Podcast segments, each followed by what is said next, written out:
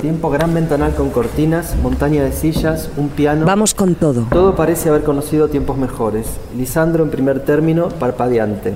La bailarina vieja cerca de unas sillas. Es muy probable que vos estés parpadeando ya en la entrada de público. O sea, que tengas un tiempo ahí largo para estar con, con esa acción, como, con la idea como de primer plano, ¿no? de estar eso adelante, aunque la escena va a ser. Un podcast de la Fundación SGAE. Sergio Topacia entrando al espacio inmenso con linternas, lo de las linternas no estoy seguro. Con Marta García Miranda. Si oye el despegue de un avión.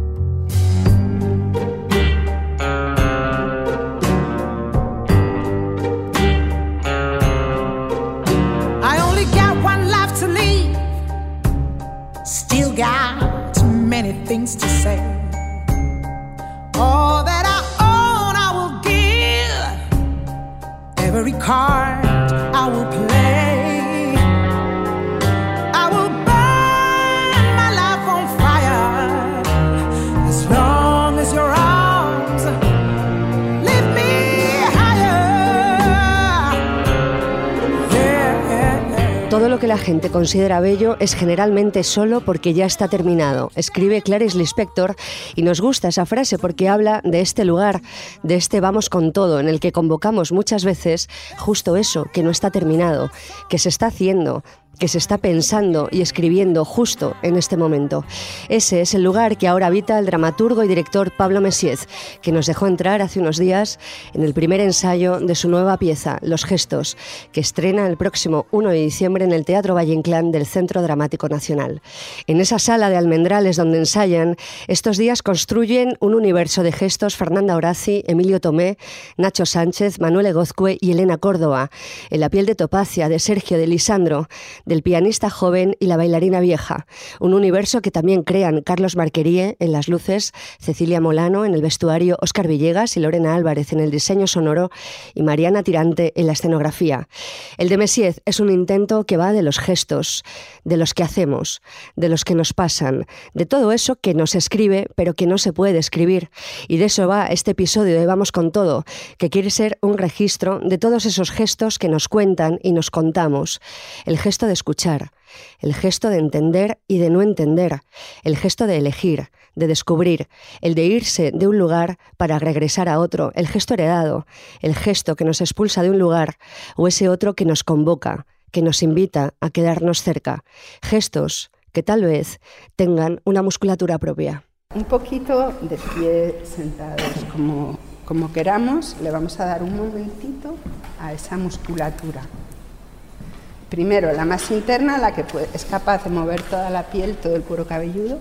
Es, es, es, es como, es una cosa Es, un- que... es el cuero cabelludo de los, Todo el cuero de los indios. Pues lo mismo, que te, arranca- te arrancan la cabellera, pues era que un de la occipital hasta acá, Eso digamos, hasta estas.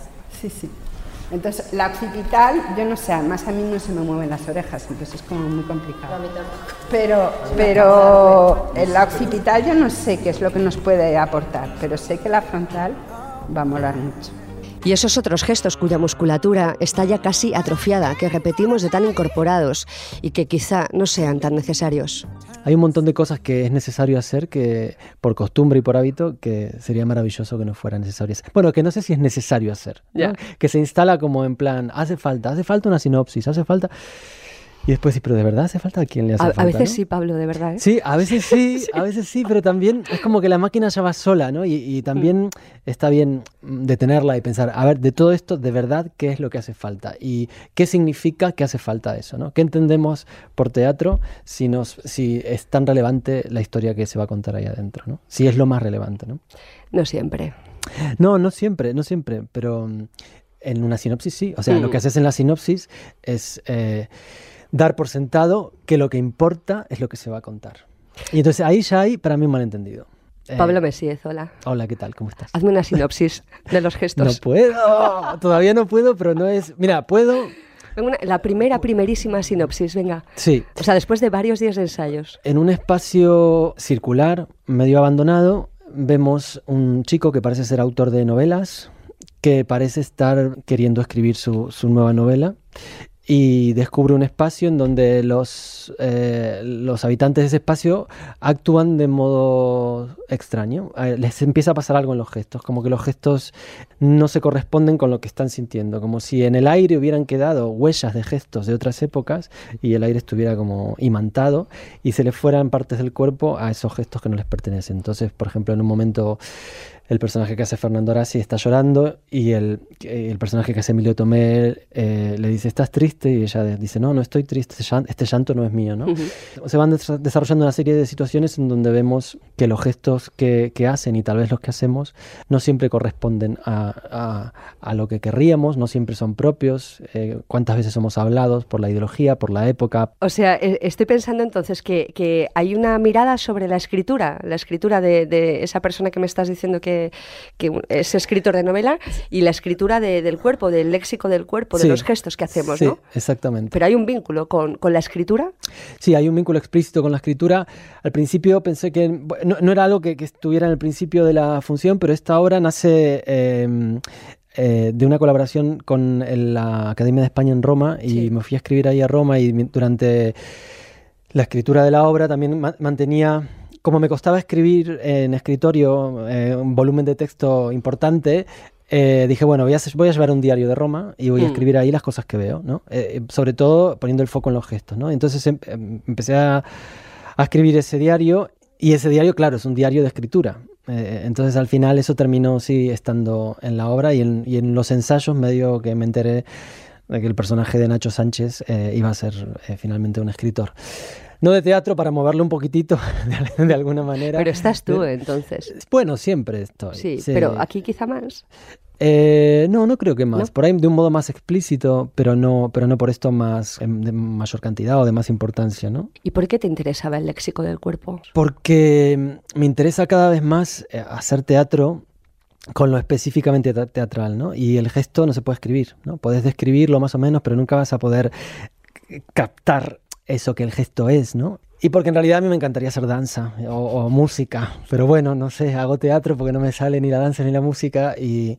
Pero hago teatro con un deseo musical y dancístico, si querés, ¿no? Con, con el deseo de...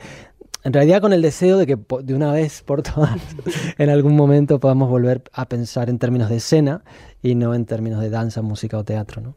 Entonces para, para recordarme que el foco está eh, en los gestos, le puse el título a la obra para que esté ahí como bien evidente y todo el tiempo ahora en el montaje y en que, que está haciendo también la escritura de la obra, Mm. llevamos unos pocos ensayos, está, está muy presente eh, esta, esta idea de, de no caer en la trampa de, de que gane la situación, ¿no? de que la lógica sea mm, la de las palabras, sino que, que tenga que ver con lo que pasa ahí en términos mm, plásticos y gestuales y musicales. ¿no? ¿Cómo son estos primeros días de, de ensayos? Porque te quedan bastantes hasta, hasta el Sí. estreno el 1 de diciembre. ¿Cómo, cómo es esa, ¿Cómo es esa situación, esa atmósfera, e- ese estado de ánimo, ese hacer? O sea, ¿qué sucede ahí en estos días? Mm. ¿Cómo es eso? son los días favoritos de mi vida. No, no hay momento de mi vida en donde sea más feliz que cuando estoy ensayando. También los más agotadores. Ahora mismo que estamos recién empezando es realmente muy agotador porque todavía no sé, porque me gusta cada vez más trabajar más a ciegas, ¿no? No, no ir sabiendo, bueno, quiero hacer, porque sería caer en la trampa otra vez de usar la obra como medio para decir cosas, ¿no? Entonces no es que voy a hacer una obra sobre esto, ¿no? Sino voy a ver qué, mm, qué cosa termina siendo la obra a partir de cruzar unos materiales sobre los que me interesa trabajar. Y claro, esto me encanta porque lo que va apareciendo me sorprende y nos sorprende a todo el equipo. Hoy, por ejemplo, terminamos reescribiendo entre todos una escena y, y ahora estoy feliz con esa escena que yo solo no hubiera podido imaginar. Pero es mucho más agotador porque no hay un, no hay un modelo, no hay un, no hay un fin al que llegar, ¿no? ¿Tienes miedo estos días? Sí, ¿A qué? son miedos estúpidos. ¿Todos los miedos son estúpidos? No lo sé. Puede ser, a lo mejor. Eh, ¿Qué te da miedo? a, a distraerme. Tengo miedo a distraerme. ¿Sí? Pero yo te imagino concentrado. O sea, son- Sí, no, me refiero, hay- aparecen distracciones a la hora de, de escribir o ensayar Vale. que tienen que ver con, con la Que se te recepción. vaya. que se claro, te que vaya. tiene que ver con la recepción, de poner cosas de, bueno, esto es que no se va a entender o que...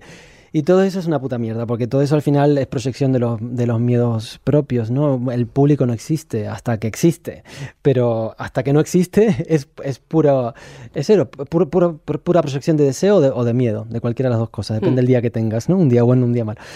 Pretender agradar o desagradar, eh, cualquiera de las dos variantes es ruido, ¿no? Eh, me encantaría poder cansar esa, esa estupidez con trabajo y es lo que, es lo que intento también, ¿no?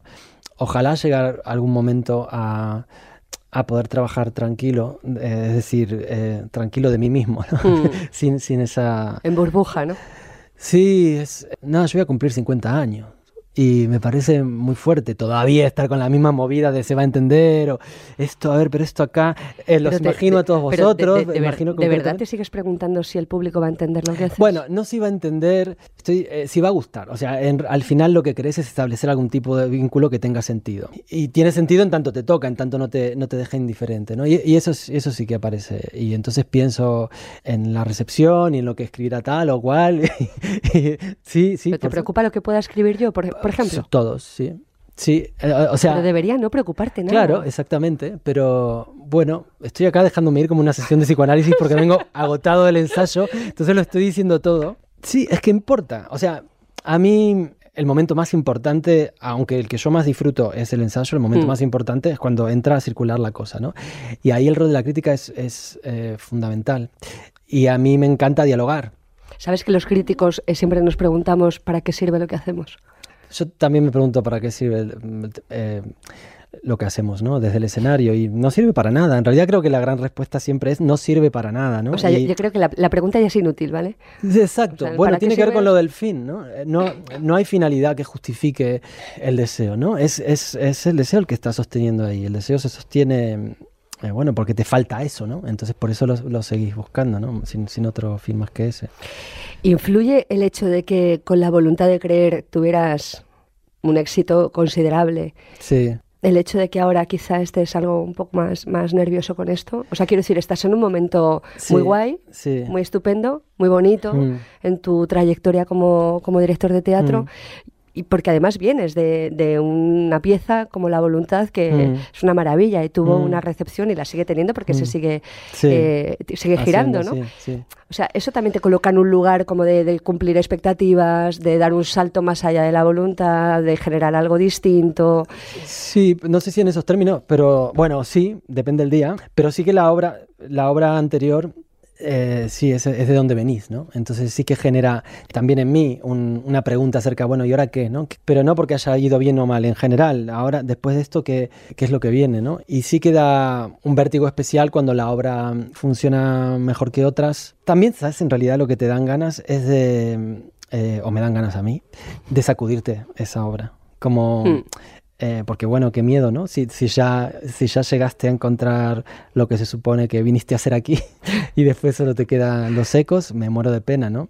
A- afecta de un modo casi reactivo a la obra nueva, ¿no? En el sentido de, bueno, ahora vamos a, vamos a, a no llegar, pero vamos a ir, como dice Lorca, en, en otra dirección, ¿no? A ver, a ver qué pasa. Y te lo dan a ti, así, para que hagas lo que quieras. No, para que haga lo que quiera, no, para que ponga el bar.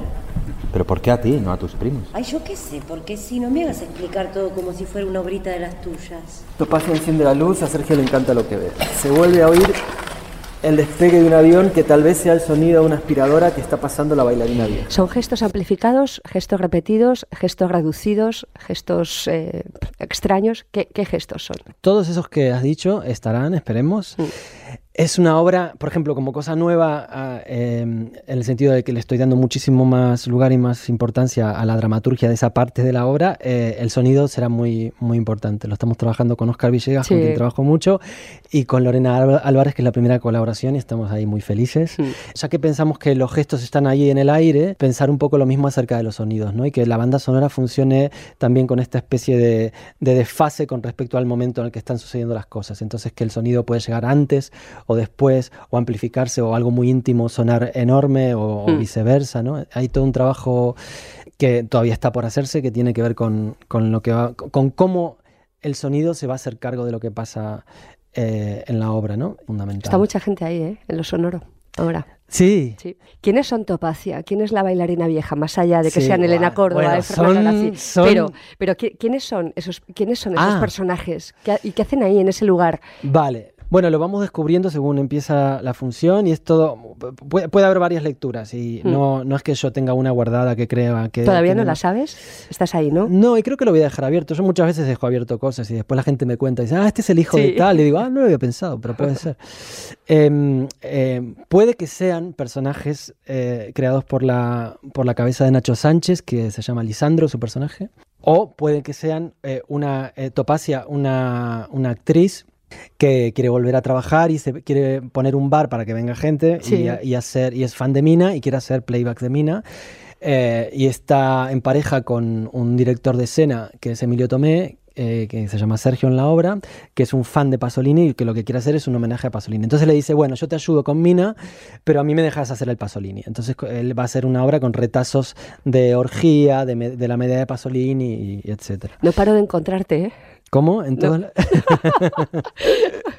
Emilio Tomé Sergio, que Emilio es director de escena y además le gusta mucho Pasolini. Ah, O sea, vale, no vale, de no caigo. Bueno, sí, sí. Y después está Manuel Bosque, que es un pianista al que contratan para este bar, que al final nunca se va a abrir, que llega ahí y que flipa un poco con esta gente pija que no trabaja y que se la pasa ahí eh, siendo afectada por movidas raras y él pidiéndole que le digan que cuándo va a cobrar y que, que cómo son las condiciones de El- trabajo. El, único que está en el mundo real, ¿no? El joven, sí. bueno, no, está, está en, en ot- en otra, en otra faceta del, del mundo real, de todas las que tiene. Elena Córdoba es la bailarina vieja, o sea, están el pianista joven y la Sí, bailarina, la bailarina vieja, ¿no? Ahí está la música y la danza en los dos extremos y nos enteramos, según avanza la obra, esto es un spoiler, pero más los spoilers... Todo lo que estás haciendo ahora es un spoiler. pero este más, porque al principio eh, la ves a Elena, eh, que es una mujer que no habla y que está ahí eh, co- con un comportamiento un tanto extraño, y de repente te enteras de que es la madre de Fernanda, ¿no? Y entonces ahí eh, la obra se convierte en un melodrama de madre, a lo mejor. Por lo menos hoy estuvimos viendo unas escenas en las que puede que, que sí que tenga esa deriva. Había tardado en contestar saboreando la rareza de la pregunta, tan acostumbrado a responder a periodistas siempre interesados por los temas. La primera palabra que le dedicaba el viaje era prego. ¿Cuál sería la última? Eso lo llevó a pensar en su muerte y en la de todos. Apunta.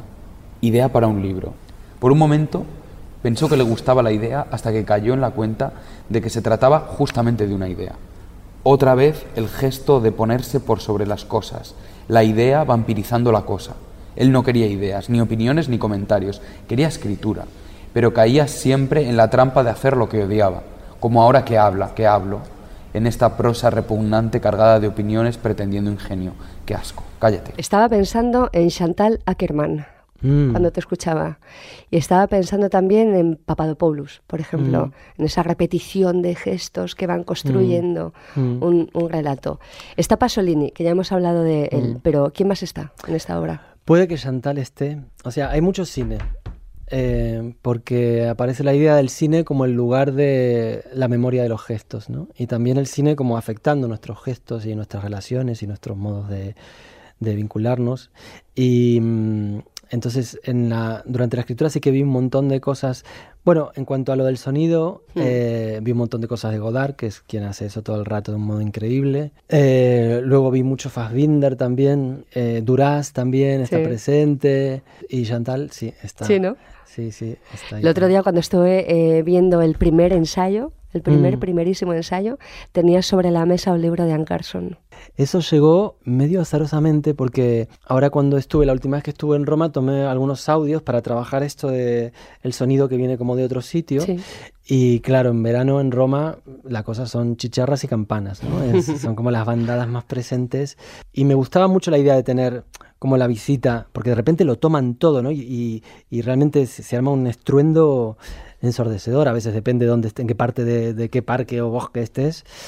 Y entonces les propuse a, mm, a Oscar y, y a Lorena trabajar con chicharras. Y hablando de esto, eh, Cecilia Molano, quien hace el vestuario, Sí. me habla de un te- del, del texto este de, sobre el ensayo sobre Eros de Carson y del, del texto sobre las cigarras, ¿no? que, que- que cita ahí lo de, lo Hmm. de Platón. Y ahí pensé, bueno, a lo mejor eh, estamos hablando de esto, a, lo mejor estamos hablando de amor en esta obra. que- Yo que he leído el- ese primer texto de, de ensayos, Sí. lo pensé también. Sí, Sí. ah, sí. Sí, pensé que estabas hablando de amor. De más cosas, ¿no? Que todavía Sí. no sé, Sí, sí. ¿sabes? Pero sí pensé que hablabas de amor. Y luego hay cosas freudianas. Sí. Sí, por ejemplo. A ver, a ver, a ver. Esta parte del texto que me lo había apuntado, ¿eh? Cuando escribes, ningún gesto es nuestro, ninguno, nada, nada es nuestro. Sí. historia, ¿no? De los gestos heredados, ¿no? De gestos que forman parte de nosotros, que, pero porque fueron otros u otras Total. quienes lo incorporaron a, a- a nuestro ser, a nuestro Sí. cuerpo, ¿no? Sí. Y luego la idea de aceptar que, que, bueno, que somos hablados, ¿no? Y que la historia es un, un devenir que se mueve y que no vamos a mejor, no necesariamente, ¿no? Que, que poder entender cada momento implica no pensarlo como evolución, creo yo, ¿no? Sino, porque si no te estás poniendo en un lugar evidentemente de superioridad, porque estás en el final de la historia. Si, aceptas que la cosa va, no va de, de una línea, sino de repeticiones, más de un círculo, y no va de originalidad, sino a lo mejor sí de originalidad en términos etimológicos, en el sentido de volver al origen, eh, a lo mejor se puede llegar a ver o a entender algo nuevo, ¿no? Y a lo mejor aparece algo parecido a una prudencia. a una humildad, a una relación con el mundo desde un lugar de duda, de- desde un temblor, más que de un grito eh, diciendo lo que se supone que tiene que hacer tal o cual, ¿no? Pero bueno, ojalá que la obra siendo de alguna manera golpee o haga resonar alguna de estas cuestiones, ¿no? Que tienen que ver con poner en duda toda certeza, ¿no? Con poder saberse parte de algo muchísimo más grande eh, y sobre todo casi marioneta de, de la ideología, la que sea que nos lleve. Es que yo creo que tiene, tiene mucho que ver lo que estás diciendo con lo que nos rodea, con el diálogo de fuera, con la conversación de fuera. Cuando tú planteas que en escena hay cuerpos que emiten gestos que no se corresponden con lo que Mm. estamos viendo, Mm. en algún momento, o sea, de, de alguna manera estás como poniendo en duda y en tensión todo eso, Ujú. ¿sabes? Que damos por bueno Exacto. ese mundo de también de las adhesiones en el que vivimos, Sí. en el que estoy contigo o estoy contra ti, estoy a favor o estoy en contra y no hay nada en medio, ¿no? O sea, como, como bueno, como, como romper esa, esa dinámica, ¿no? Absolutamente. Esa dinámica en la que, bueno, de la que es muy difícil salir porque el- el- las redes y, eh, ocupan tanto espacio Mm. en nuestras vidas y, fo- y formatean tanto nuestro modo de, de vincularnos que hay muy poco espacio, ¿no? Para, para abrir otro tipo de, de relación, ¿no? Que no tenga que ver con, con someter. No, basta, no la aguanto más. ¿No te gusta? No me gustan los gritos. Topacia, yo la ayudo y ella me ayuda con el Pasolini. ¿Qué es el Pasolini? Un homenaje a Pasolini que estoy escribiendo. Ya. ¿Y qué conoces tú? De todo un poco. Menos Pasolini. Pasolini no. Es una banda. Quítate eso. ¿Pero aquí qué vais a montar? ¿Un bar o un teatro? Un bar con teatro. Ah. Con bar viene más gente. ¿En qué condiciones estás trabajando? Cuando uno trabaja en coproducción con el CDN, las condiciones eh, son distintas que si no trabajara ahí, Sí. desde ese lugar. Ahora mismo debo decir que son condiciones de privilegio absoluto. El equipo es increíble, el equipo que está de- del CDN ahí. eh, podemos trabajar en una sala increíble eh, con, con las dimensiones de la sala real, eh, en los horarios que hemos elegido. No, es, es un privilegio que da hasta pudor. Me pagan bien, o sea, es, es una situación realmente... Espero que al resto del equipo también. Sí, sí, sí, pagan bien. Hay algo un poco loco en la lógica, que es que se mide cuánto cobras de acuerdo a la sala en la que estás. O sea ¿En que- serio? sí, cambia, cambia. ¿No es lo mismo la grande que la pequeña? No, hay- está como estandarizado el caché por, por la, la sala, ¿no? Como si dirigiera en una sala más grande te hiciera eh, subir de rango, ¿no? Sí, o que la producción fuera más grande porque la sala lo es también. Claro, y eso es, eso es exactamente así. No podés contar con el mismo dinero para escenografía si estás en la grande o en la pequeña. Y esto, claro, es una lógica, es una lógica rara, que es una lógica un poco que se puede entender solo en términos eh, numéricos de mercado, ¿no? Porque ingresas menos, porque hay menos gente siendo una institución pública. Esa- esas, esas, esas lógicas siguen ahí eh, usurpando las artísticas, ¿no? A veces. ¿Sientes que estás en un gran momento de, de tu vida como, como diré, de, de escena? Desde fuera yo lo tengo claro, Mm. pero yo no sé tú, cuando te miras y te ves y dices, bueno, estoy en mi mejor momento, o no, Mm. o no es tanto como parece. Cuando hablamos por la voluntad de creer, vos me dijiste eh, que habías visto la obra que mm, te parecía que estaba en, en un momento de transición. No, antes de ver la obra. Eh, Como un punto de inflexión, sí, pensé. Como que empezaba otra... Sí. Y creo que estoy ahí. Entonces con el- es un momento de vértigo, ¿no? Porque es el deseo de saltar hacia, hacia eso nuevo que, que está latiendo o, o- o cosiéndose ahí, Mm. eh, sin saber todavía qué, qué cosas eh, me traerá, ¿no? De cualquier modo, es, me parece que es bonito, ¿no? Estar, estar al borde de algo, ¿no? Pero bueno, da vértigo, ¿no? Porque hay que ver a dónde te lleva el salto. Y hablando en términos de ambición, ¿Dónde, ¿Dónde la colocas? ¿Dónde la pones? ¿Cuál es tu ambición? Es hacer algo extraordinario. O sea, yo, yo, quiero hacer algo extraordinario y sé que todavía no lo he hecho y a mí en realidad ninguna de mis obras me gusta entera. O sea, todas me parece que tienen problemas. Quiero hacer alguna obra que digo, ah, esto sí, ¿no? Esta, esta es. Y, y bueno, ahí estamos. Pablo Mesiet, gracias. Gracias a vos.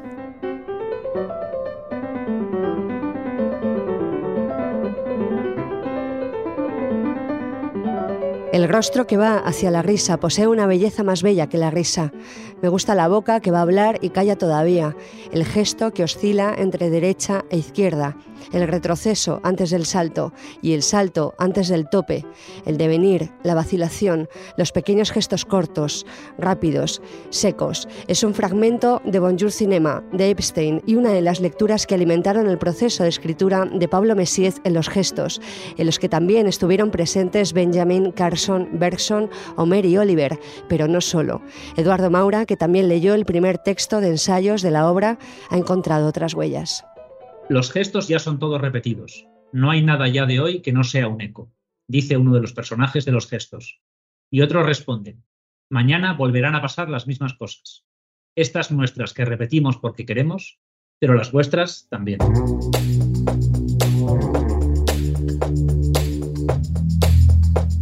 Estas frases pueden significar varias cosas, por cierto, muy útiles para el presente, porque la idea de repetición es muy importante en nuestra cultura, para bien y para mal.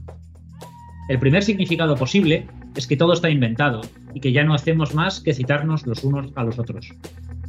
Esto nos disgusta, por un lado, porque desde muy temprano sentimos el imperativo social de ser nosotros mismos. A la vez, convivimos con la obligación de seguir las normas, que para eso están. Se nos dice, haz lo que te digo y a la vez sé tú mismo. Pero por otro lado, también nos gusta citar, porque da mucho placer reconocerse, dormir sobre el colchón de los referentes compartidos, de la identidad compartida con otros porque forjada a través de otros. Esta contradicción, en realidad, es muy conocida en la historia del arte, del pensamiento y de la vida humana en general. Pero seguramente quien más la ha trabajado es el psicoanálisis. Desde muy temprano, Freud se da cuenta de que lo inconsciente, sobre todo lo inconsciente, es una cita. Por ejemplo, esa reacción instintiva que siempre tienes seguramente no sea tuya, es una repetición. Es de un padre, de una amiga, de alguien de quien no te acuerdas mucho, pero que sigue ahí contigo precisamente como cita. Eso tan tuyo no estaba en ti ni sale de ti. Lo incorporaste de fuera, pasó a ser cuerpo contigo y ahora es como si nunca hubiera sido extraño. Así aprendemos a sentir empatía, por ejemplo, pero también a castigarnos a nosotros mismos, pensaba Freud, incorporando la ley de otro, deformándola y sofocándola para no dejar rastro de que en el fondo es un cuerpo extraño. Y sufriendo por el camino, porque es imposible incorporar algo sin alterarse. Y es imposible alterarse sin sufrir. Eh, chaval, ¿qué haces? Nada. ¿Cómo que nada? Bailo. La imitas. ¿Me imita dónde? No la imito. Haces lo mismo que ella. ¿Dónde? Atrás. ¿Ves? La imitas. ¿Por qué? No la imito. Lo hacemos a la vez. ¿Cómo? Casualidad. ¿Por qué nos mientes? ¿Quién eres? ¿Y quién es? El pianista nuevo. El pianista. Nuevo. Qué joven. Sí, es nuevo y joven. Otra opción es que las personas nos repetimos porque una idea, una meta, algo nos obsesiona y no podemos dejar de buscar.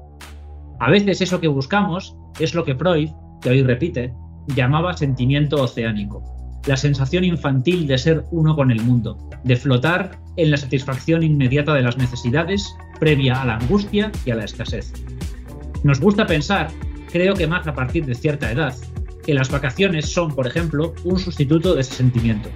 Por eso todos los veranos repetimos ese momento único, repetimos la manera en que lo contamos, porque ser muy único siempre fue el resultado de repetirse muchas veces. Por último, repetir los gestos a veces simplemente tiene que ver con saber que podemos hacerlo, con saber que la potencia está aunque nadie crea en ti. Por eso te dices todo el tiempo, yo puedo, yo tengo razón, yo valgo. Y luego, cuando lo consigues, si es el caso, en realidad consigues algo que ya estaba en ti como fantasía, como sueño diurno. Por eso ocurre muchas veces, y esto es muy clásico en la literatura, que llegar a un sitio nuevo en realidad es como volver, porque la meta era una repetición. O igual mejor enunciarlo al revés. Regresar es lo mismo que irse. Como dice María Luisa Elío cuando vuelve a Pamplona, donde nació, después de 30 años en el exilio mexicano. Volver a Pamplona es irse de Pamplona. Al fin voy a volver donde las cosas no están ya. Ahora al fin me atrevo a regresar donde la gente ha muerto. Por eso sé que regresar es irse, irme, irme de una vida, casi de toda una vida. Pamplona, tan solo un lugar. Algunas veces pienso en no volver nunca, muchas en quedarme allí, de donde no he salido. Pero qué esfuerzo infinito salir para poder volver. Haberos quedado en casa, capullos. Vamos con todo. Escuchemos a la juventud, a las juventudes, las del futuro. Yo soy esa niña por la que los autónomos se sacrifican, por la que el ejército lucha, por la que los escritores escriben y por la que los músicos cantan. Soy la niña que vive en la España del futuro, en un futuro no muy lejano, donde ya no estaremos divididos, donde juntos formaremos parte de un mismo país, de una misma nación, de un mismo lugar, un lugar en el que todos estaremos orgullosos de celebrar su día y de ver ondear su bandera, una única bandera, la de todos, todos, por fin.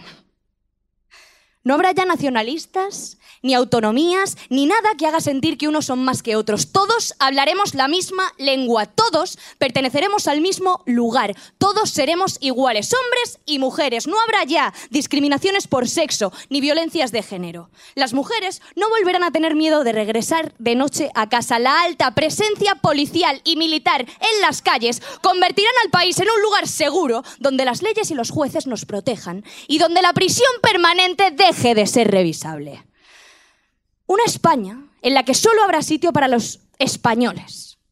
Una España en la que los crucifijos regresarán a las aulas y en la que las familias volverán a ser tradicionales. Una España mucho más libre, en la que nadie nos oprima ni nos obligue a hacer nada que no queramos. Una España fuera de la Unión Europea y en la que recuperamos todo lo que perdimos. La memoria, la mili, Gibraltar, es un fragmento de Las Juventudes, un texto de Adrián Perea y Álvaro Nogales, publicado por la Fundación SGAE junto con otros cinco que han participado en su décimo laboratorio de escritura teatral. Un texto, el de Perea y Nogales, que nos ha interesado especialmente porque observa el presente con una mirada política y ácida, pero también irritante y molesta. Queríamos hablar del ascenso de la extrema derecha entre los jóvenes de, este nuestro país y es verdad que, la obra iba a haber sido otra cosa completamente diferente, que hubiera pasado en un pueblo de Ávila, eh, iba a haber sido un congreso de, juventudes de Vox, pero queríamos hablar de tantas cosas y tantos temas que al final preferimos hacer 12 eh, historias, 12, 12 eh, historias y un cuento autoconclusivos, porque era como más, más redondo todo, ¿no? Y, bueno, la verdad que al final nos ha dado para, para bastante y para bastantes dolores de cabeza sobre todo.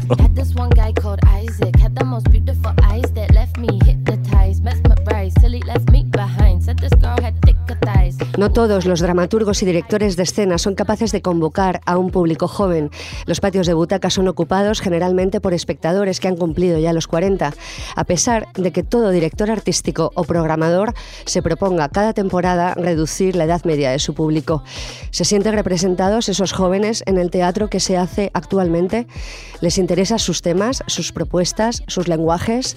¿Sienten que ese teatro habla de ellos, de ellas? Álvaro Vicente estuvo hablando de todo esto con un grupo de estudiantes del último año de la Diplomatura de Arte Dramático de la Sala Réplica de Madrid. Son Paula, Cata, Natalia, Julen, Paloma, Daniela, Patricia, Rubén, Mario, Sara y Samuel. A excepción de solo una de ellas, que tiene 29 años, el resto no pasa de los 24. Vosotros sois gente joven, gente supuestamente que se va a dedicar al teatro, luego el 80% acabará de camarero, pero eso es otra historia. Entonces, estoy grabando ya, ¿vale? Sí. Quiero que me digáis en una frase si sentís que el teatro que se está haciendo ahora mismo en Madrid o donde, veáis teatro os representa.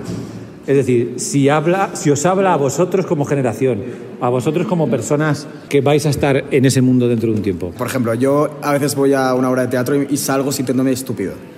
Es decir, no he entendido buena parte del discurso y yo no considero que yo sea una persona o sea, con pocas capacidades intelectuales. Simplemente voy al teatro y salgo muchas veces diciendo, bien, pero no sé muy bien qué ha pasado. Entonces me da, muchas, me da la sensación que muchas veces el discurso que hay en diálogos o en muchos monólogos, porque generalmente veo mucho monólogo últimamente, es difícil de entender. Entonces me parece que está de- dirigido a un público que sabe de teatro, que le gusta especialmente el teatro y que eh, se informa sobre él, pero no para todo el mundo, para nada. Lo que yo he visto, buscan más vender entradas que la esencia de lo que están interpretando. He visto personas conocidas de primera mano que no han, no han actuado ni se han interesado por, por el teatro en su vida y simplemente por el hecho de tener eh, cierto nombre en lo audiovisual o por tener un representante, actuar en una obra al lado de actores de gran renombre o con una obra que tiene muchísima publicidad. Sí que es verdad que se incide mucho en la idea de hacer algo tan complicado que se llega a eso, a no entender. A mí me parece que el teatro que se está haciendo, o sea, en general como en los, en los teatros con mayúscula, es como muy homogéneo, por un lado porque la gente que está haciendo teatro periférico, vamos a llamarlo así, no llega porque las ayudas, por la precariedad, por también pues por todo lo que cuesta ser una persona que no tiene que no es un hombre blanco de 40 años con un dinero determinado en la cuenta bancaria, eh, que pone su dinero y hace una producción y luego por otro lado también pues por, pues un poco también por las, la- los parámetros que hay que cumplir para entrar dentro de esas eh, programaciones que se hacen en los teatros.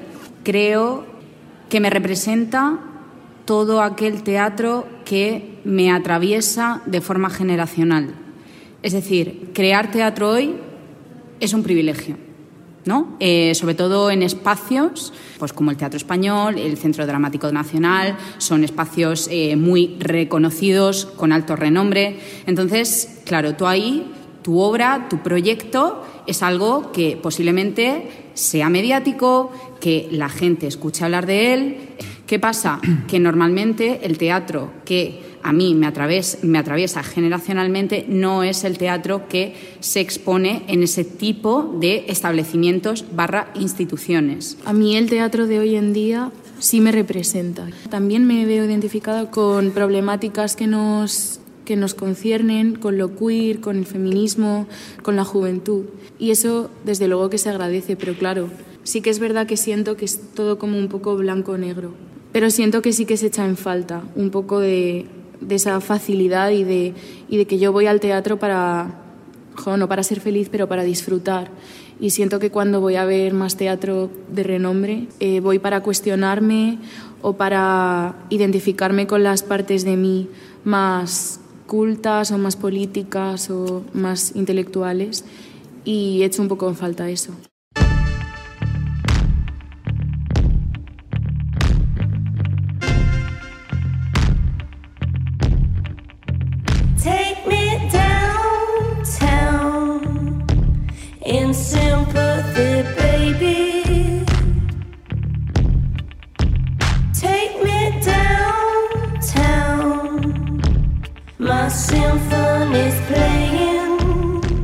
Qué pasaría si alguno de estos jóvenes que hemos escuchado tuviera la posibilidad de programar el Festival de Otoño o el Festival Temporada Alta que comienzan en unos días? ¿O teatros como el Centro Dramático Nacional o la Abadía? ¿Qué tipo de obras elegirían y con qué criterios? ¿Por qué razones? Este es el planteamiento de la nueva pieza de Roger Bernat, La Scelta, La Elección, que se estrena precisamente en el Temporada Alta. En ella el público ocupa el lugar de la dirección artística y decide qué se programa y qué no. Roger Bernat, hola.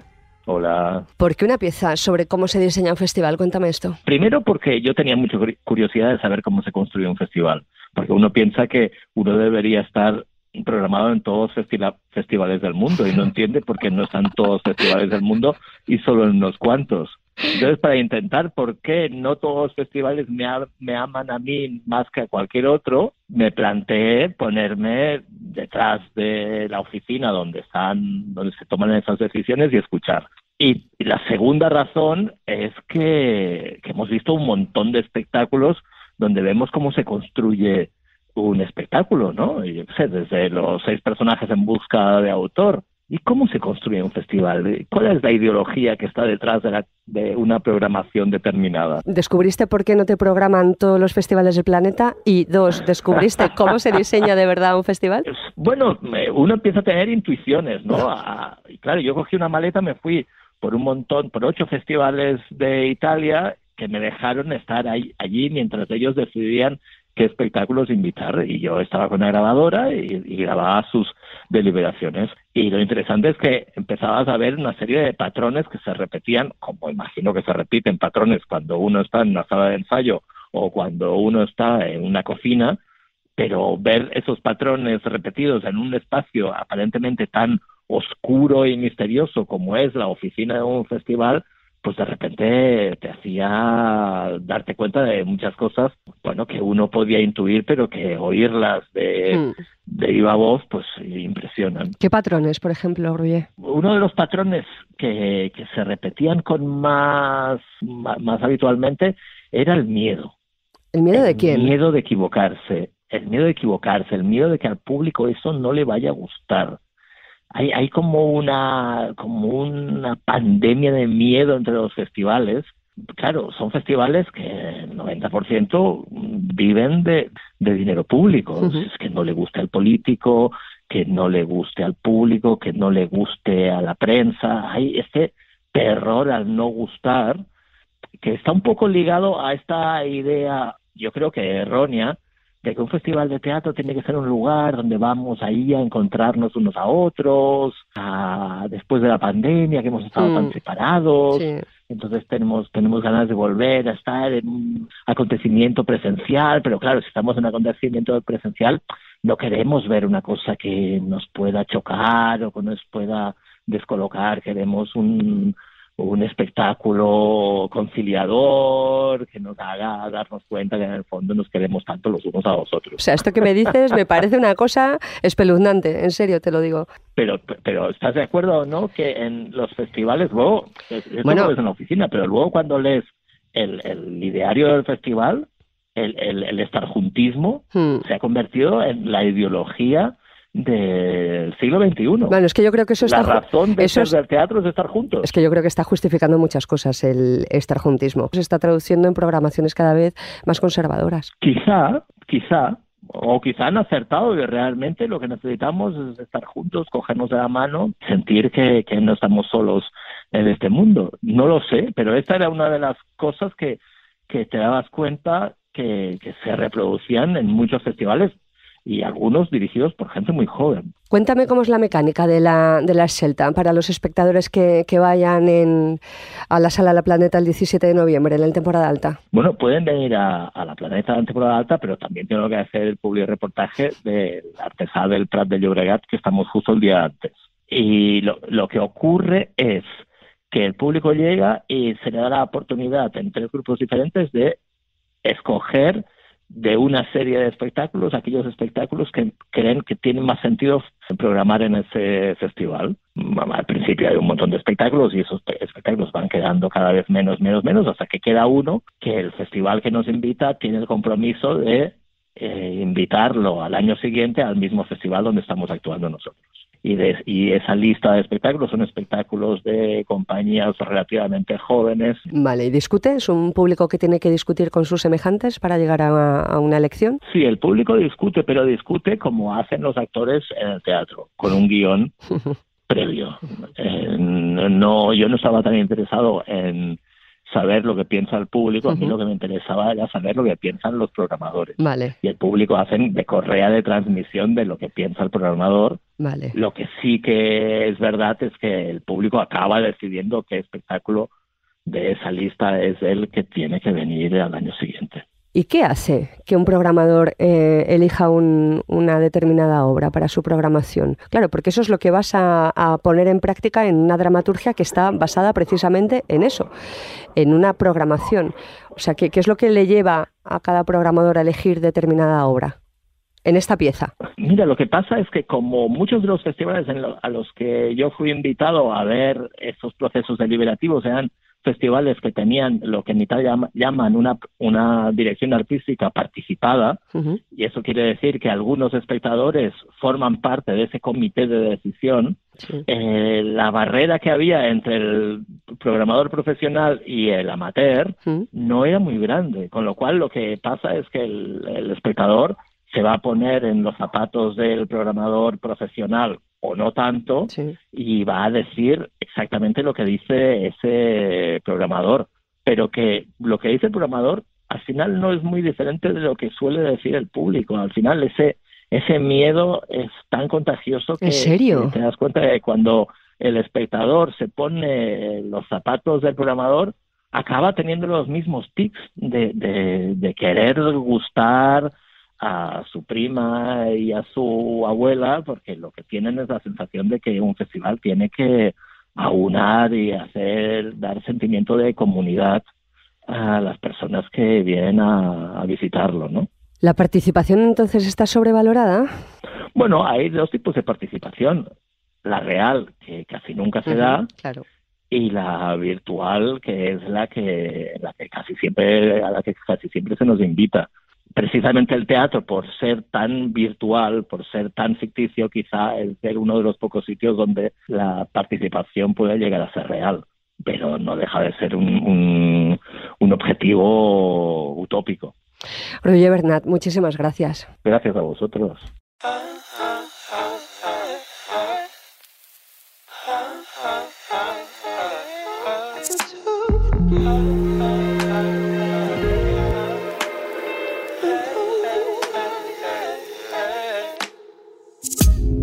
Nos encontramos en la estación de Sants, en Barcelona. Yo venía del Festival TNT de Tarrasa y ella, Tania Belleler, miembro del Conde de Torrefiel, junto con Pablo Gisbert, marchaba a París, donde todo el mes de octubre han estado invitados por su Festival de Otoño para comisariar y desarrollar una programación en torno al sonido con el título de Mapa Sonoro, con performance, instalaciones, talleres, obras, conferencias, a partir de la idea de la escucha.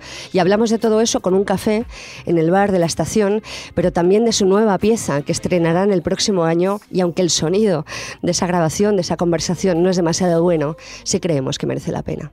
Para mí cada vez más es problemático el tema de las imágenes, cada vez más. Y ahora realmente vamos a buscar esa imagen interior. Yo, o sea, pensando así a lo bruto, sería como una imagen, ir a oscuro, quedarse en oscuro y luego se revele otra imagen diferente.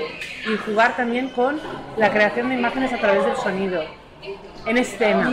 Eso obviamente en el museo se ha hecho, el arte sonoro de alguna manera lo hace, Sí, eso pero es verdad. dentro del, del ritual compartido y por eso un solo, para no meternos en mucho Pues con un rollo. solo ser humano en Un escena. solo ser humano en esto.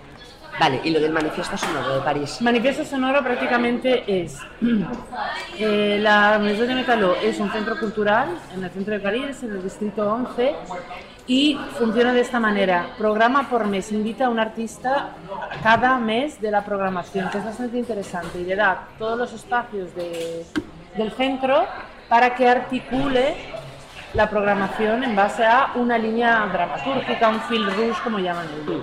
Me parece un modus operandi muy chulo, porque además mete eh, al artista en una tesitura muy diferente a la de presentar un espectáculo, porque además al, al ser un centro cultural es importante la relación con el barrio, Claro. la relación con lo que ocurre alrededor, y ellos tienen una, como una escaleta de cosas que sí que habría que hacer, que es una fiesta de presentación, son unos talleres para los niños, o unos talleres, eh, actividades más allá, artísticas, pero más allá de lo que es la pura y dura representación de obra.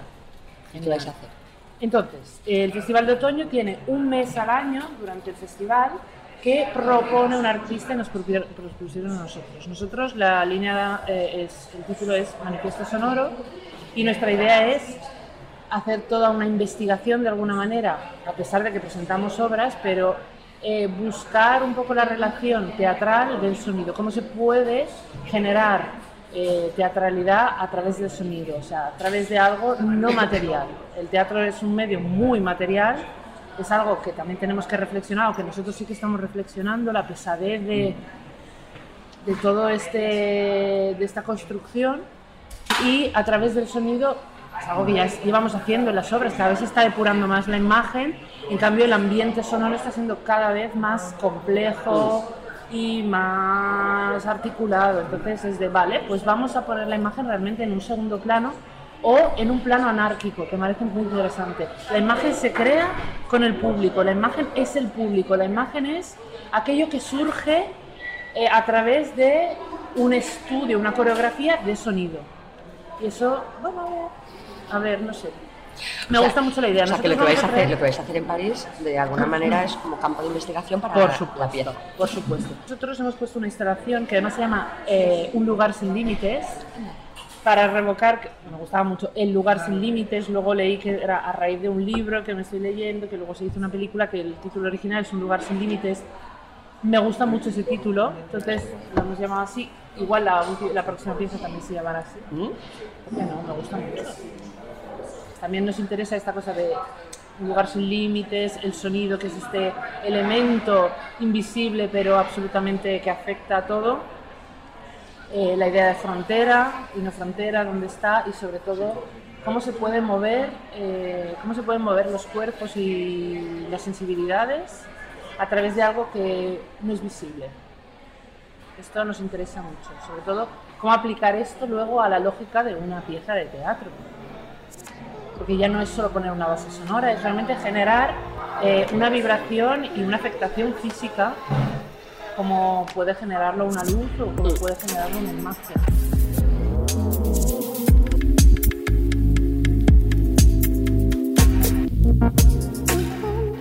En Francia comenzó el vínculo de Victoria Aimé con el teatro, primero subtitulando las obras de Angélica Lidl y después actuando a sus órdenes en obras como ¿Qué haré yo con esta espada?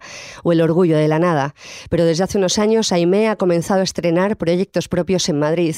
El año pasado vimos en Pradillo su pieza Headlamp Gods, primera parte, La pastora, idilio, que definía como un drama pastoril de ciencia ficción y que nos interesó bastante. Aimé, una joven creadora a la que seguir, estrenó hace unos días una pieza llamada Pepe, Pepe, junto a Carlos Pulpón en el Festival Surge de Madrid, en la que ambos ocuparon el espacio de nave 73 en torno a una mesa de ping-pong. Ella, Victoria Aimé, es la invitada a la caña de Pablo Caruana. Estamos con Victoria Aimé, eh, le acaba de servir la caña Aradino, estamos en el bar Peñaraire, en la calle Embajadores. Un poco la pregunta surge de la obra Vista ayer, en donde se sostenía en una mano el libro Life Arts in the 60s, que está prologado, tiene una introducción de Laurie Anderson, eh, en la otra se sostenía eh, el entusiasmo de Remedios Zafra, que habla sobre la precariedad en la era digital y vimos una obra vanguardista, de tiempos expandidos, donde surgen imágenes con códigos desafiantes. eh, y la pregunta es esa, en estos tiempos de, precariedad artística, ¿qué sentido le dais en hacer un teatro de este formato que es retador eh, para el espectador en un festival como Surge? A veces le encuentro sentido a las cosas y mm, a la hora siguiente ya no le encuentro sentido. Entonces esto va a ser difícil. ¿Por qué hacemos este teatro con Carlos en las condiciones que tenemos? A ver, las condiciones no las elegimos para empezar. Luego son los lugares donde nos permiten mostrarnos y donde nos dejan ser libres de hacer este tipo de, de propuesta.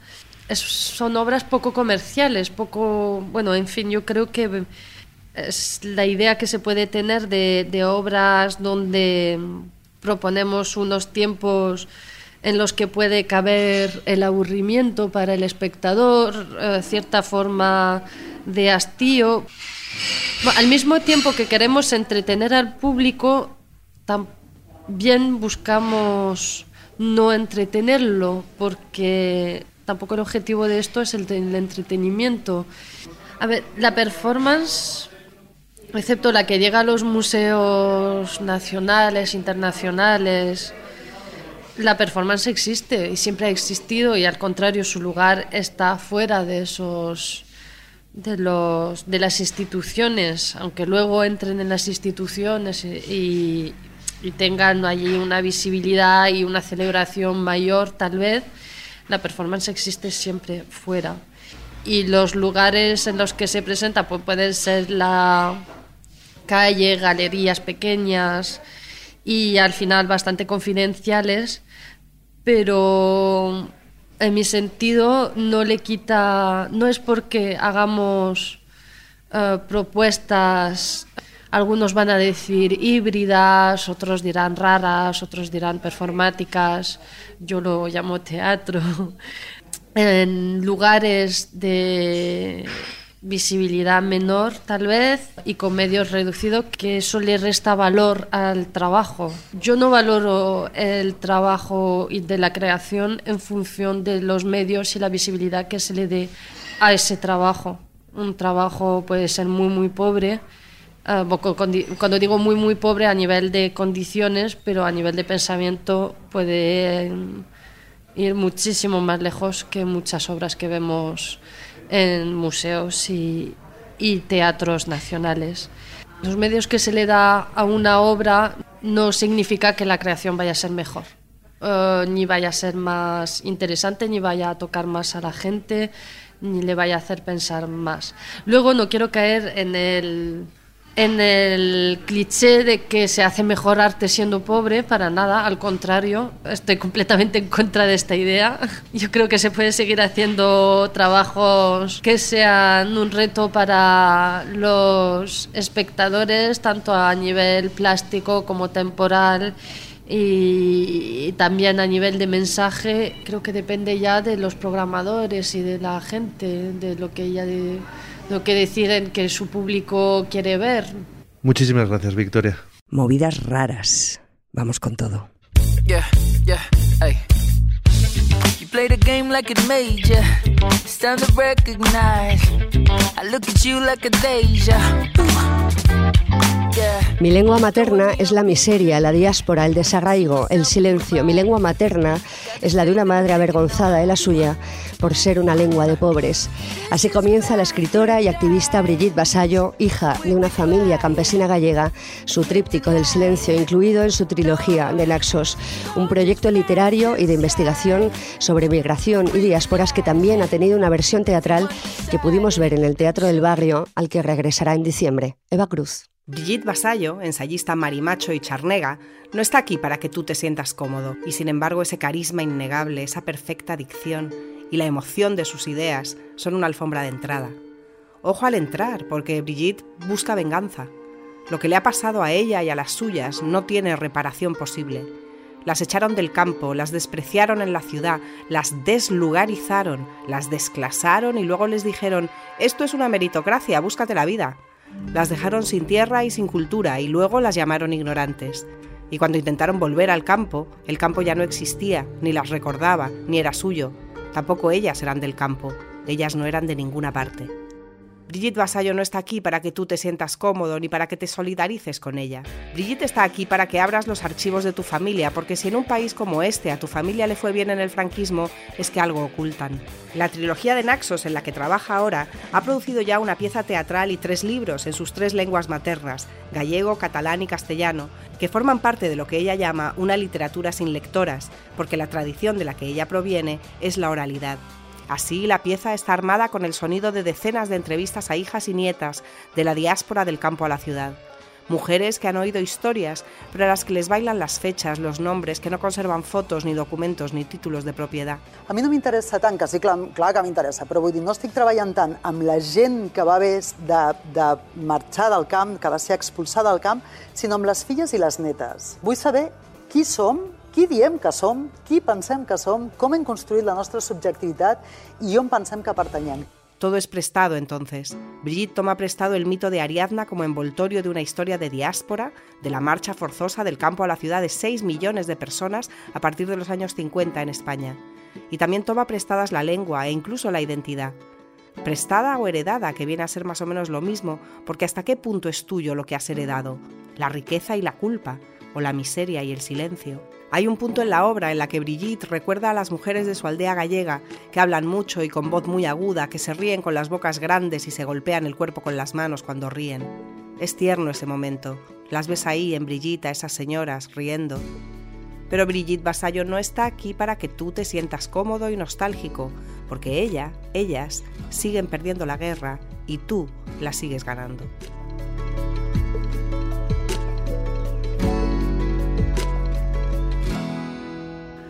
Esta era da familia do de Mateu.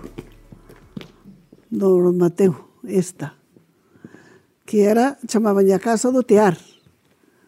E esta tamén era, que era do tío Pedro. E esta era dunhas que lle chamaban a, a Florentina da Pandareta. E esta Rosa. E Benito. E esta de Emilio e Rosario. Esta é da de Emilio Rosario.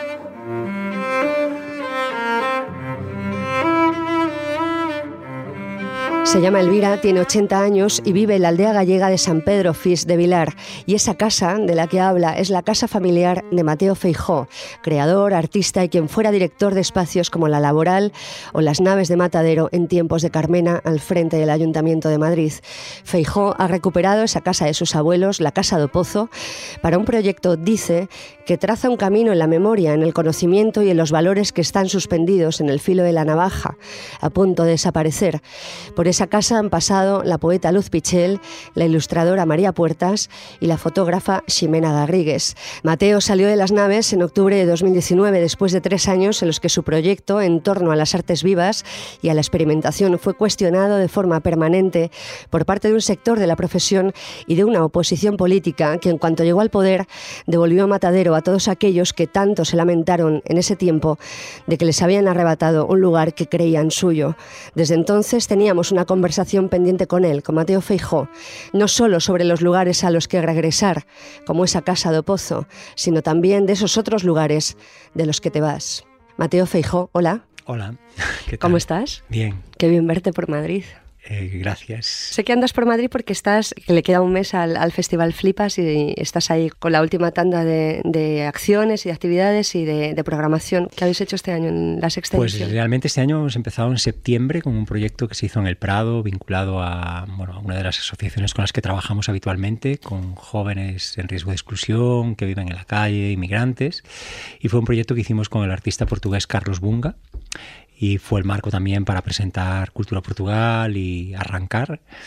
Y después, bueno, se han ido sucediendo talleres como el que se hizo con Teatro de Venti de Italia, el Jorge Callado también de Portugal, electrónica, eh, bueno, más cosas. Y ahora queda pendiente lo que es noviembre, que está una artista rumana eh, que va a dar un taller en la Carlos III en Leganés, eh, con, con la Casa de la Juventud de Leganés, sobre reciclaje de moda. Eh, está también el proyecto Alacat, que es un proyecto europeo en el que participa Bozar de Bélgica y el Goethe Institute. Y es un proyecto que vincula el pensamiento oriental eh, y cómo está relacionado, cómo ser, con- qué mirada hay desde el, desde el oriental o hacia lo oriental, mejor dicho, desde Occidente. ¿no? Entonces son artistas de origen árabe, eh, bien residentes en Europa y otros que están en países árabes, en este caso Marruecos. De Alemania viene Leila, eh, que es una de las creadoras y fundadoras de Islam, que es una gran slam poetry bastante conocida. Y mm, de Marruecos estará Magda Harbili, que es una ilustradora, tatuadora, artista plástica. Y eh, que es un compositor, productor, músico. Eh, este proyecto se va a hacer en el Thyssen, también con un colectivo de jóvenes, eh, principalmente de origen magrebí. Y la idea es trabajar a partir de una selección de cuadros eh, que representan lo- la visión que tenemos del oriental dentro de la colección del Thyssen. Y ellos van a analizar cómo es esa visión que nosotros tenemos de lo oriental con estos chicos, trabajando además en la construcción de, un- de una presentación final. Flipa realmente no es un festival, es un laboratorio y Mm. es un lugar de encuentro, es un lugar de, de diálogo eh, entre artistas y diferentes colectivos, asociaciones, comunidades que tienen intereses determinados, o bien en la música, o en la escritura, o en el pensamiento, o en la danza. O... El día 23, si mal no recuerdo, en Réplica Teatro está Neversol eh, con la artista checa Sara Vendruskova. Eh, también va a dar talleres en garaje, va a ir a la cárcel del Soto, es decir, Decía réplica y en réplica eh, estuve viéndote hace no mucho con una pieza con Anto Lloveras. ah, pues no lo sabía. Sí, sí, sí, sí. Y, y la pregunta es esa, ¿qué has estado haciendo en, en estos tres años desde que saliste de, de las naves? He hecho muchos trabajos de encargo, evidentemente, porque tengo que sobrevivir y sigo sigo ahí, eh, diciendo que sí a ciertas cosas que me apetece y que también me colocan en lugares que a veces me permiten descubrir facetas mías que de otra manera a lo mejor no haría, ¿no? Y una de ellas es trabajar con Anto, a las órdenes Mm, de Anto, como coreógrafo él, y yo ahí como Estuvo estupenda esa pieza, artista ¿eh? disciplinado que hace lo que él pide, ¿no? Me gusta, yo hoy nunca haría un trabajo así, pero me encanta hacerlo con Anto porque realmente es analizar desde un punto de vista totalmente conceptual toda su relación como arquitecto que tiene con las artes plásticas y que tiene con, con el espacio. Es una pieza con una serie de condiciones también muy locas, porque solo se trabaja con luz natural, eh, por eso réplica era un espacio Sí. muy adecuado para ello, más allá también de, y quiero decirlo ya que estamos aquí, de, de la programación que tiene réplica ahora mismo en Madrid, que me parece uno de los lugares más a tener en cuenta realmente y que tiene un criterio programativo más, más bien organizado, Sí, al menos desde mi punto sí. de vista. Y después, pues la pieza nunca es igual. Trabajamos con una serie de objetos que me trae Anto el día de la función. ¿No sabes cuáles son? No sé exactamente los que son, ¿no? ¿Cómo se llamaba? Doble cara, ¿no? Doble cara, porque Sí. siempre, siempre- el título sí que siempre es el mismo, porque los dos ocupamos un espacio idéntico y trabajamos eh, a la par. Y he de decir que las veces que la hemos hecho, mm, yo lo disfruto mucho y es un viaje, me lo paso muy bien. A veces incluso me olvido que él está, eh, lo cual tampoco creo que es bueno, porque si, me- si marcamos o tratamos de pactar que haya un par de interacciones que a veces suceden, porque a mí se me va la pinza, entonces paso de todo. Anto yo no sé cómo lo hace, pero consigue moverlo, lo cual Sí, es- eso te iba a decir. ¿Se, se está moviendo la Sí, pieza? es, eh, se, se estrenó en, en La Gomera, fue una residencia en La Gomera que consiguió Anto. En réplica también fue una negociación que hizo y a mí me llega la fecha. Oye, hay esta fecha, ¿cómo estás? Y digo, vale, venga. Ahora está con el objetivo incluso de moverlo fuera. Qué bien. Y bueno, ahí estamos. Bueno, cuéntame que has vuelto a- al origen, has vuelto al pueblo. Yo es verdad que nunca lo he dejado, aunque es una... De hecho, siempre he dicho que, que vivo como en una esquizofrenia de alguna manera, porque la- hay mucha gente que me conoce que evidentemente no, no sabe que sé ordeñar una vaca o que sé cultivar la tierra. O Es que no sé- tienes pinta, Mateo, ¿sabes? pero he crecido con eso y he, he vivido con eso. Es decir, y, sé- y he tenido la capacidad de, mm, por alguna suerte, ser un grandísimo observador desde que era muy pequeño. Por esos designios de la vida, acabé heredando la casa de mis abuelos paternos, que está en un lugar muy concreto, que es a Baixa Limia, eh, es en el sur interior de la provincia de Orense, limítrofe ya con Portugal, Caserra do Girés. Desde hace ya bastantes años eh, no deja de dar vueltas en mi cabeza qué hacer con ese espacio, ¿no? Cómo utilizarlo, no solo para mí, como un lugar, podría ser como mi lugar de huida Mm. o de reposo o de estar Sí, ahí. refugio. O de refugio. Pero es verdad que hay algo, aunque para mucha gente soy un cabrón y tal, que a mí me gusta compartir las cosas en la medida de lo posible. Me interesa mucho que haya como la posibilidad de establecer diferentes diálogos en torno a algo. Y evidentemente, desde muy joven o desde toda la vida, lo único que mm, por lo que se me conoce o por lo que he estado más vinculado ha sido con lo artístico, Mm. desde diferentes lugares, pero siempre he estado relacionado con, con un pensamiento artístico. Y me doy cuenta que mi vida también tiene sentido desde ahí, aunque ha cambiado muchísimo a lo largo de mi vida mi relación con ese pensamiento, con esa cosa que es el arte, que cada vez sé menos lo que es. Nunca he sido inmóvil, por eso, por eso creo también que siempre estoy un poco fuera de lugar, porque cuando a lo mejor llegan ciertos momentos en los que debería hacer ciertas cosas, yo ya las he hecho, entonces ya no me interesan. Y con esto me pasa un poco lo mismo. Eh, para mí poner en marcha este espacio que se llama Casa do Pozo, que realmente es el nombre de, de mi familia, somos do Pozo, porque hay un pozo que abastece esa casa y un pozo que abasteció incluso en su origen a, parte del pueblo con agua para los animales, para la gente, cuando no había traída ni, ni canalización en las casas. Mm, Me llevó como a esta idea de por qué no pensamos desde aquí también en, un, en lo artístico, sobre todo en este momento que se está poniendo tan de moda toda esta cuestión de las residencias artísticas en lo rural. ¿no? Ese, ese matiz, ese matiz.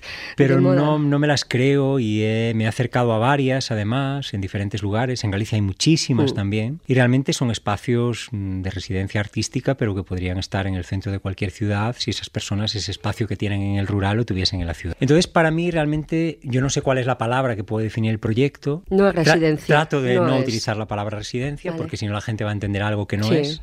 Lo que sí pasa es que los artistas viven allí. Me gusta más esa palabra, ¿no? ¿Y viven durante cuánto tiempo? Depende de las necesidades de cada artista. Hay artistas que han estado meses en Mm. diferentes momentos del año, como Chema González de Lozoyo, por ejemplo. Depende un poco de las necesidades que el artista en relación con la gente del pueblo decide que necesita. Por eso hay una casa, que es un espacio para habitar y es un espacio en el que vivir y es un espacio también que hay que alimentar. De hecho, yo empecé acercándome al proyecto desde la propia casa. De hecho, lo que hice fue como un vaciado de la, clase, de la casa. Toda la, la casa nunca estuvo deshabitada y todas esas reformas que se hicieron a partir de los 60, pues mm, acondicionándola como para una supuesta facilidad de vida para mis abuelos, todo esto, pues yo lo que hice fue retirar todo eso. Lo que hice fue volver la casa como un poco al, en la medida de lo posible, al origen. Como una escultura, me decías hace unos Sí, días. para mí fue como trabajar en una escultura, fue como tirar paredes, descubrir la piedra. No, me gusta mucho cuando llega gente como Cirujeda, que, que se fascina y dice, aquí, tío, aquí es como dormir entre diamantes. Me lo estoy imaginando. Porque la mica brilla sin parar, eh, cómo la tocan muchos artistas, ¿no? Que puedas entrar dentro de una casa que, que respira, que tiene espacios muy amplios. Cuando Mateo me dijo, "Mm, vamos a conversar con esas personas, pero no vas a hacer un registro, tú vas a hacer algo artístico con lo que de allí extraigas, yo empecé a imaginarme mi parte de proyecto, que sería algo así como recoger conversación. Tiñamos a pandereta onde quera que nos parecía, xuntábamos, eh, tocábamos, un tocaba a pandereta que ninguén non sabía tocar e os outros bailaban.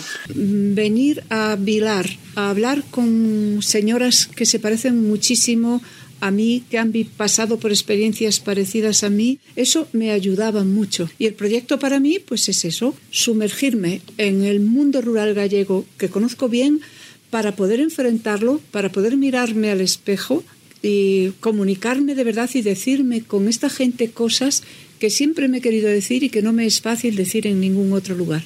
que Luz esté orgullosa de un trabajo que construye un diálogo directo con esa gente y que además uno de sus objetivos fundamentales es que ellos se reconozcan en el libro, para mí ya está. El objetivo está conseguido. Te estoy escuchando hablar y, y claro que, que se trata de un proyecto artístico, pero me da la sensación de que es un proyecto de vida. Eh, para mí ahora mismo sí. Y realmente me gustaría poder encontrar la fórmula, aunque tengo una relación muy mala con las subvenciones. De hecho, la primera vez que me encuentro a alguien que me ayuda a pedir una subvención es para este proyecto y es con el libro de Luz Pichel, es con el proyecto de Luz. He dicho a la gente que trabaja conmigo que paramos, que no quiero pedir subvenciones. ¿Y de dónde vas a sacar la pasta? Pues no lo sé. Creo que habrá que buscar otra forma de alianzas, otra forma de relacionarse. Eh, creo que hay dos proyectos que están ahora en camino que van a dar. Creo que el de Luz va a dar una gran visibilidad al proyecto, Que publica además en La Uña, ¿no? que, pu- que publica con, con Carlos Roth en La Uña Rota. Estoy iniciando un proyecto con Elena del Rivero que es una auténtica locura. No tenemos un solo euro para el proyecto de Elena. Por ahora no puede ser un proyecto de vida porque yo estoy ganando dinero para mantener ese proyecto. Entonces ahora mismo es un proyecto que me saca mucha vida. Pero sí, sí, me, el planteamiento es ese. Y desde ese otro lugar en el que estás, eh, físico y, y mental, y afectivo y creativo y, y artístico, ¿cómo observas lo que sucede aquí en un nivel teatral, político, de direcciones, de, de programaciones? Me, me interesa esa mirada, que también es una mirada con cierta distancia, Pues, porque estás en otro sitio, sí, sí. ¿vale? Sinceramente creo que habitamos la mentira constantemente. ¿Por qué? Porque vivimos en una falsedad y en una hipocresía constante. Creo que además España es un país que miente como ningún otro. Y creo que por un lado se habla y por otro lado se actúa. Por más que intentamos decir que las cosas tienen que cambiar, que los parámetros deben ser otros, veo que nada de eso es real. ¿Qué es lo que no cambia? No cambia la forma de hacer, no cambian las preguntas dentro de la institución, lo cual me parece fundamental. Mientras la institución no se haga seriamente preguntas, no va a cambiar nada. Los intereses son más político-partidistas que nunca. no hay ningún respeto por los artistas si hablamos del artista como, como alguien serio, porque pues hay, mu- hay Hmm. mucha gente que se define como artista y para mí no lo es, pero no hay ningún respeto por la creación real. Eh, creo que ya no se habla de los procesos como antes, pero aunque se hablase, nunca se ha atendido a ningún proceso en la creación, ni les interesa a la institución. Seguimos ocupándonos de cuestiones totalmente numéricas que no aportan absolutamente nada. Seguimos diciendo cosas como que esto es de la ciudadanía y es mentira. Creo que hay, con flipas me doy cuenta además, que la gente vive totalmente ajena a la realidad que le rodea. Está totalmente dentro de su nicho La gente te refieres a, a Sí, a la gente, que gente está con la que trabajando me en las relaciono yo, de la escena, de la profesión, de las instituciones, Sí. de... Sí, que no pisan la calle. Realmente no. Y si la pisan, no la ven. ¿Por qué percibes eso? ¿En qué lo percibes en concreto? Eh, lo percibo sobre todo en el grandísimo desconocimiento que hay de lo que sucede, en que se manejan siempre los mismos nombres. A mí, por ejemplo, ahora hay algo que me gusta mucho desde que me fui de naves, ¿no? que pues yo siempre disfruto muchísimo los proyectos en los que estoy cuando me voy, porque cuando estoy en ellos es como una batalla campal constante. Bueno, es que tu batalla campal fue un batallón, ¿sabes? Fue la gran batalla campal. Pero perdona. claro, después me siento muy bien, pues claro, yo he hecho la mirada atrás y es que hice todos los proyectos que quería hacer, hasta montar una casa en una azotea, pues lo he hecho. Mm. Entonces me siento muy bien y disfruto mucho y ver proyectos que todavía tienen réplicas ahora, ¿no? Eso me gusta. Y- pero me gustó mucho, por ejemplo, ver todos esos nombres madrileños, primeras producciones en naves, muchas de ellas exitosas, otras totalmente fallidas, cómo después todos esos nombres son los que se producen en Canal, algunos incluso llegan al María Guerrero. Entonces, eso me gusta, pero lo que me da rabia es que sigue habiendo más nombres. Y eso es lo que más mm, daño me hace dentro de la institución, la incapacidad que tiene para buscar. Eh, ¿Es un problema de las estructuras? ¿Es un problema de los despachos? ¿Es un problema de, de no saber hacer? Es un problema que creo que tiene muchísimas patas, es como un cien pies. Eh, la estructura no lo pone fácil, la gestión administrativa es cada vez más perversa en este país, en aras de la transparencia se imposibilita trabajar. Y creo, y también lo digo así claramente, porque como yo nunca he producido nada mío en ningún espacio que dirigí, aunque podría hacerlo, que la gente en este país nunca está atenta a dirigir artísticamente aquel lugar que dirige. Está atenta a ver cómo se consolida su carrera y a qué lugar puede ir después. Y lo digo así de claro porque todos, del primero al último.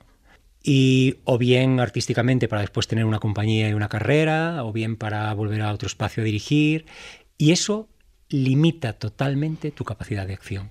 Porque eso, entre otras cosas, genera una censura, una autocensura, mejor dicho, muy grande, porque te resta libertad frente al político que tienes encima de ti. Y mientras las instituciones artísticas en este país no sean libres de las decisiones de la institución política, muy poco se va a poder hacer o muy poco van a cambiar.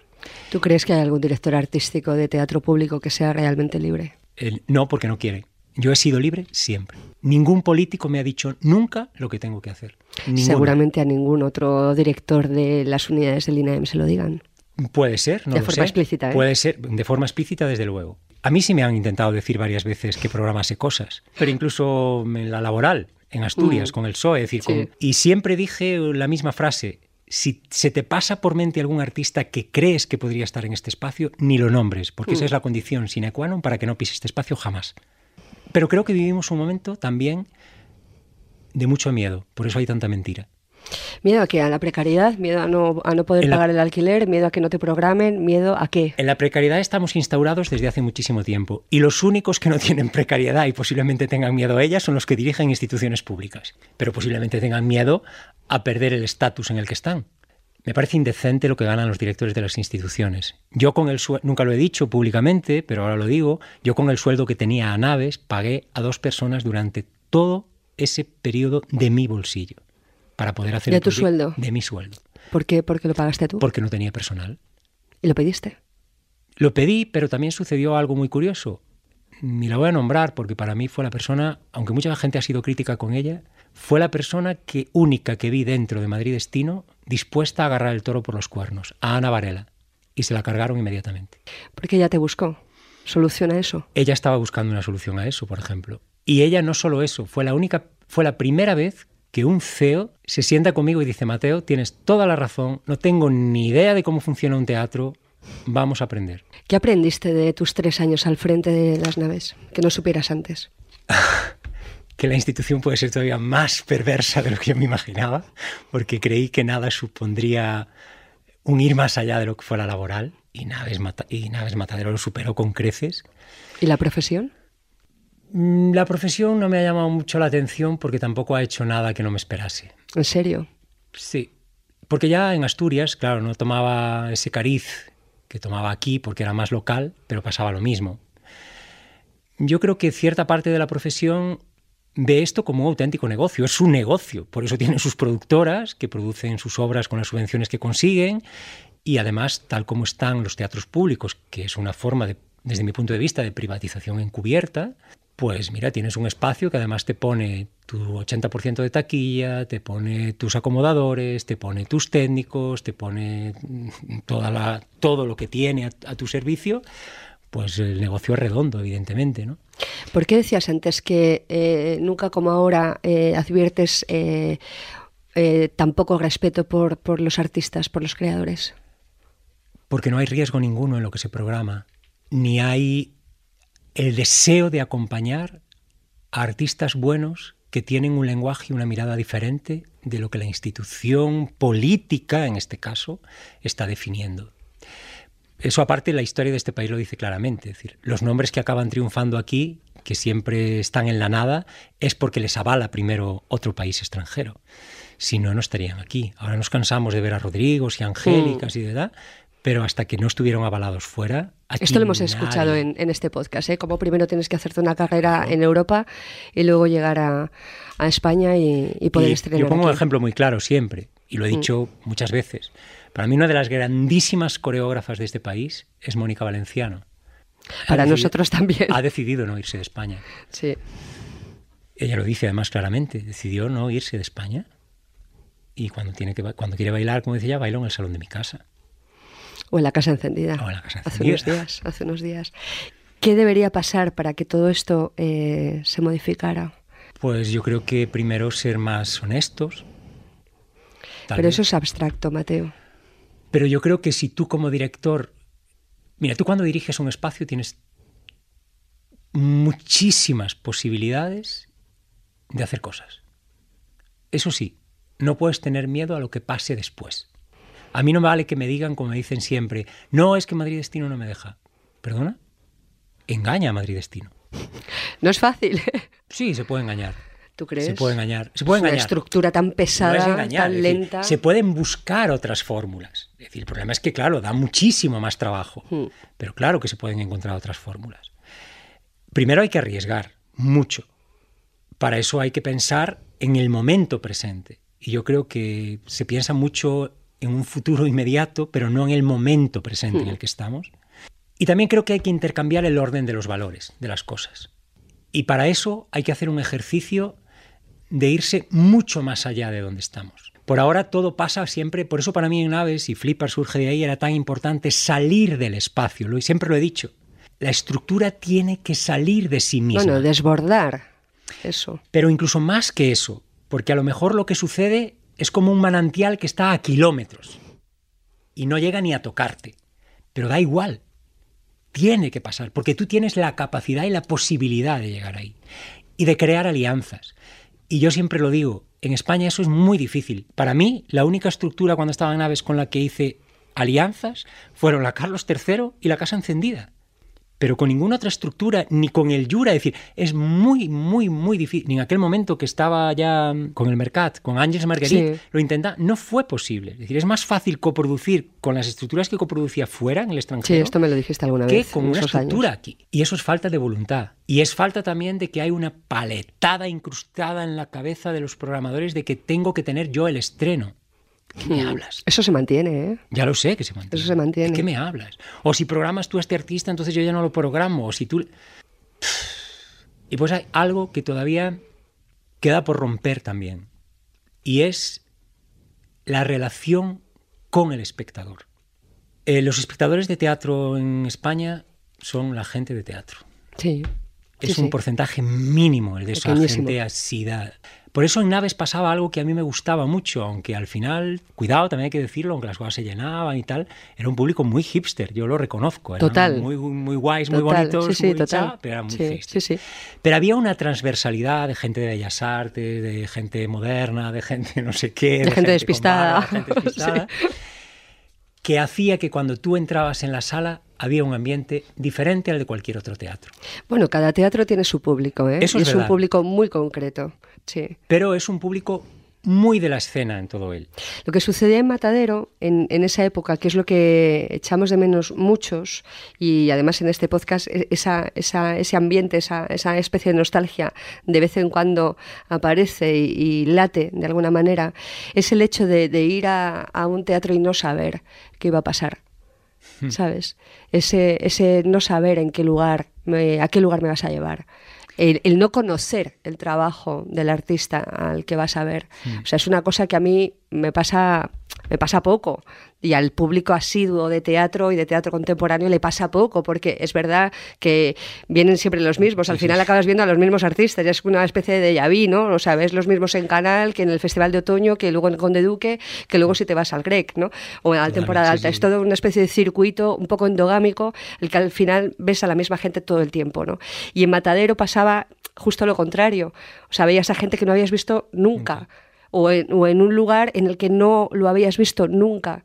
Y esa sensación de incertidumbre era muy guay, ¿sabes? Hombre, que te da la- también la posibilidad de descubrir, ¿no? De alguna manera de... Claro.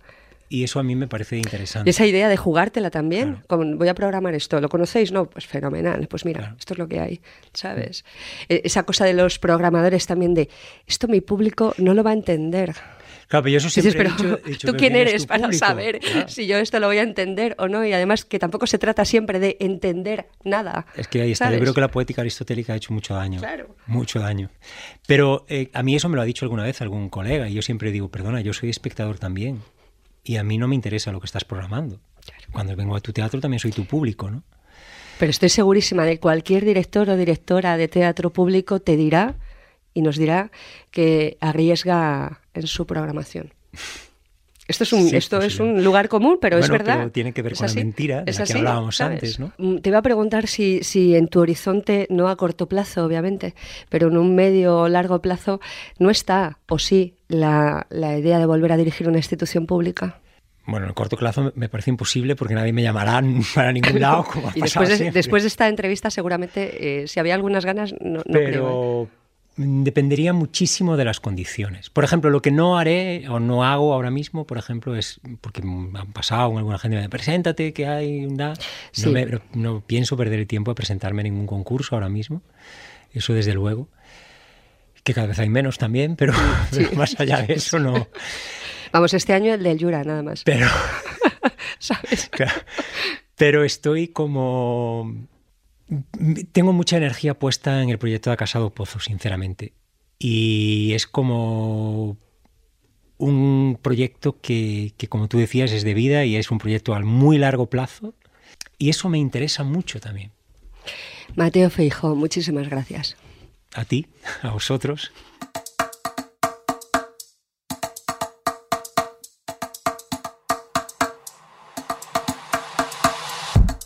Más allá del diagnóstico de Mateo Feijó sobre la escena actual, hay otros elementos de análisis basados en cifras y en datos que nos permiten saber cómo respira el sector cultural como el anuario SGAE de las artes escénicas, musicales y audiovisuales. Un anuario que se acaba de publicar y que dibuja un escenario que comienza a recuperarse tras la pandemia. Elvira Marco, responsable de escénicas de la SGAE. El anuario de la Fundación SGAE nos da unas cifras muy interesantes sobre los hábitos de consumo y la oferta en artes escénicas. Eh, nos dice que las cifras han crecido respecto a 2021, es decir, que vamos recuperando respecto a la pandemia y eh, hay un 18% más de representaciones, casi un 30% superior es la asistencia y un 37% mayor la recaudación respecto a 2021. Sin embargo, estamos todavía lejos de las cifras anteriores a, a la pandemia. En cuanto a la oferta cultural y los hábitos de los espectadores, es el teatro el que concentra el mayor volumen de oferta y de asistencia, seguido de la danza y por último están eh, la ópera y la zarzuela. Y respecto al reparto por el territorio, es Madrid la comunidad autónoma que concentra la mayor oferta de artes escénicas y de recaudación en las tres disciplinas, salvo en el caso de los asistentes a la danza, ópera y zarzuela, donde es Cataluña la que, la que lidera las cifras. Hasta aquí este episodio de Vamos con Todo, con realización de Jorge Maldonado. Nos volvemos a encontrar aquí en un mes. Vamos con todo. Producción Fundaciones GAE. Dirección Marta García Miranda.